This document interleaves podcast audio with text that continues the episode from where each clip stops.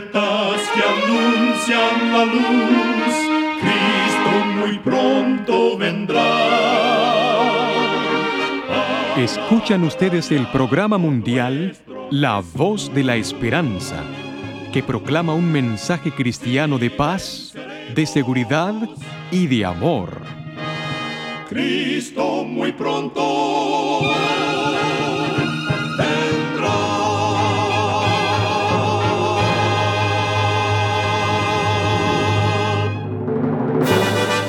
Le damos la bienvenida a este su programa La Voz de la Esperanza.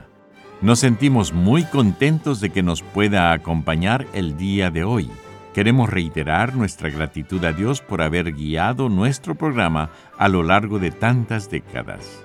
Desde 1942 hemos estado difundiendo por la radio mensajes de paz, seguridad y amor gracias a la misericordia de Dios y la bondad de muchos oyentes que han permitido este milagro. Iniciamos nuestro programa escuchando a la nutricionista Necipita Ogrieve con el segmento Buena Salud. Su tema será Colesterol Saludable.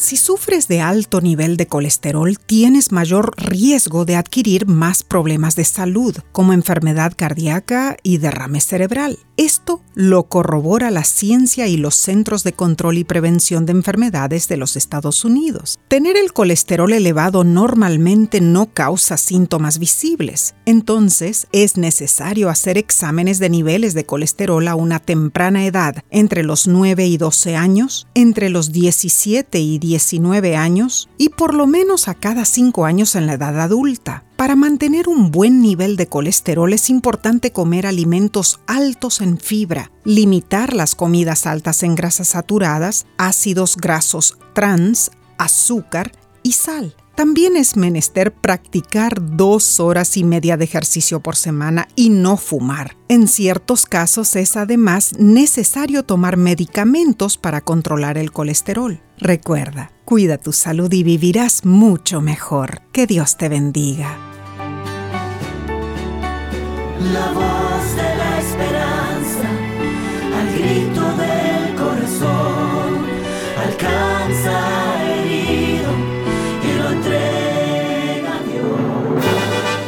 Y ahora con ustedes, la voz de la esperanza en labios del pastor Omar Grieve.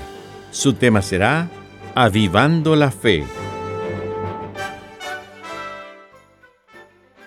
Muy amados amigos oyentes, en Salmo, capítulo 118 y versículo 24 dice así, Este es el día que hizo Jehová, nos gozaremos y alegraremos en él. Toda máquina necesita descanso. El cuerpo humano, que es más complicado y delicado que la más compleja de las máquinas de precisión, necesita reposo después de un periodo de actividad. Hoy día ya no se habla más de la teoría de descansar cargando piedras, esto es, de descansar de un trabajo realizando otro. La ciencia divide el día en tres partes, ocho horas de trabajo, ocho horas de sueño y ocho horas de descanso. En el descanso entran las recreaciones, los paseos, las lecturas, las visitas sociales e incluso el reposo en una sala o un jardín. Sin embargo, además de los momentos del descanso diario, el Señor estableció el descanso semanal. Éxodo capítulo 20, versículo 10 dice, Mas el séptimo día es sábado, para Jehová tu Dios. No hagas en él obra alguna. Sabiendo que la semana era una institución divina, la Revolución Francesa en 1793 procuró afanosamente proscribir todos los elementos religiosos de la vida nacional. Instituyó el llamado calendario republicano, que establecía la semana de 10 días. Los resultados fueron desastrosos. Los cronistas de la época nos informan que hasta los caballos desfallecían en las calles, bajo la tensión de una semana larga. Un escritor, analizando los problemas suscitados por ese calendario, declaró, Moisés fue ciertamente inspirado por alguna revelación natural cuando adoptó una semana de siete días. En 1803, el calendario republicano francés desapareció y el ciclo semanal instituido por Dios fue restaurado. Algo similar ocurrió en Rusia. Los dirigentes del gobierno soviético, reunidos en 1923, argumentaron que la institución de la Semana Bíblica contribuía al fortalecimiento del culto a Dios para proscribir a la divinidad de la vida nacional, idearon el llamado calendario eterno, con una semana de cinco días. Pero después de una experiencia insatisfactoria de ocho años, restauraron el ciclo semanal de siete días. A pesar de esos ocasionales atentados contra el plan divino, la institución de la semana se ha mantenido inmutable desde el Edén hasta nuestros días. En las labores durante los seis días de la semana, nuestras energías se agotan, física, moral y espiritualmente, y necesitamos renovarlas. Nuestro buen pastor proveyó pastos verdes para todos los que deseen encontrar paz y refrigerio en su santo día, el sábado. Al prepararnos para recibir las bendiciones del día sagrado, debemos reflexionar sobre el significado de la adoración y la actitud que hemos de cultivar durante esas horas dedicadas al descanso semanal. La primera característica que debemos reflejar es una alegría inmensa, que proceda de un corazón transformado por el poder de Dios. Nuestra adoración en la casa del Señor no debe tener como motivo una imposición o el penoso cumplimiento de un deber religioso. Hemos de ir al santuario animados por una alegre disposición. Salomón, que consagró gran parte de su programa de gobierno a edificar un majestuoso templo, aconsejó, Cuando fueres a la casa de Dios, guarda tu pie, Eclesiastés 5.1. Esta reverencia debe ser motivada por el reconocimiento de la santidad de Dios y de nuestra indignidad. En el piso del templo en el cual Juan Wesley inauguró su misterio, están grabadas las siguientes palabras.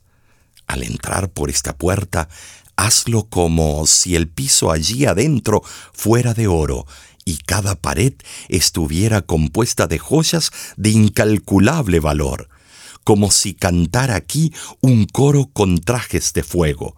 No grites, no corras, guarda silencio, porque Dios está aquí. Durante los días de la apostasía medieval, cuando los fieles entraban en el santuario, se persignaban reverentemente y asistían al ritual litúrgico en actitud contemplativa. Dentro del templo resonaba apenas la voz del sacerdote, ante el taciturno silencio de los adoradores. La reforma rompió la tradición medieval y restauró el culto legítimo estimulando a los adoradores a participar en la alabanza y adoración. Aunque no todos son llamados para ministrar en palabra y doctrina, no es necesario de que sean oyentes fríos e indiferentes. Cuando la palabra del Señor fue dirigida antiguamente a los hebreos, la orden fue, y diga todo el pueblo, Amén. Esta ferviente respuesta era evidencia de que comprendían la palabra hablada y participaban en el culto de Dios. Al participar de los servicios de adoración en el santo día sábado, honraremos a Dios y se avivará en nuestro corazón la llama de la fe que inspiró a nuestros padres. Te invito a que hagas del sábado un día apartado, un día de descanso, un día en el cual recuerdes a tu Creador. Prueba esta bendición. creador de.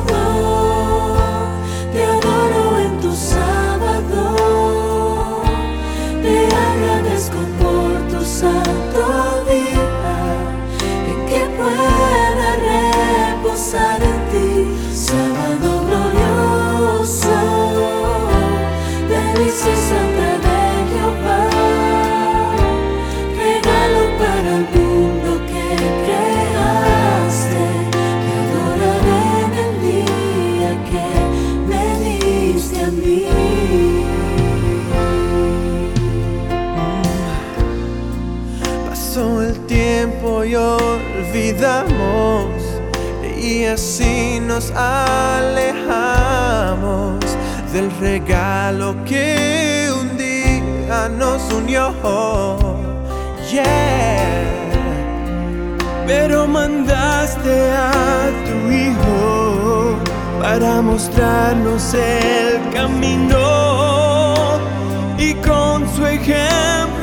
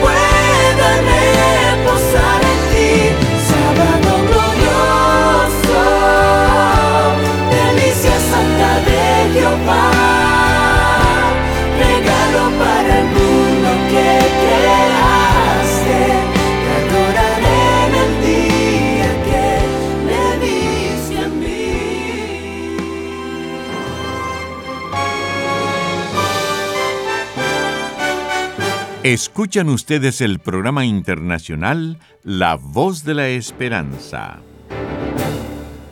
Esperamos que haya sido bendecido por el programa de hoy. En nuestra página de internet usted podrá conocer más acerca de nuestro ministerio y enterarse de los próximos eventos que la Voz de la Esperanza estará realizando cerca de su ciudad.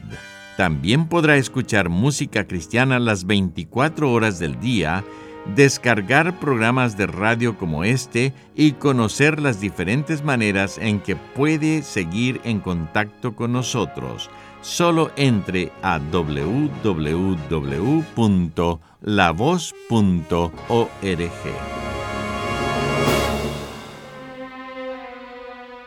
Muchísimas gracias, amigo, amiga oyente, por su atención. Dentro de una semana, por esta misma emisora y a la hora de hoy, volveremos con otro importante mensaje espiritual. Y ahora nos despedimos de nuestros oyentes diciendo a cada uno de ellos, Dios te bendiga y te guarde. Haga resplandecer Dios su rostro sobre ti y tenga de ti misericordia. Dios alce a ti su rostro y ponga en ti paz.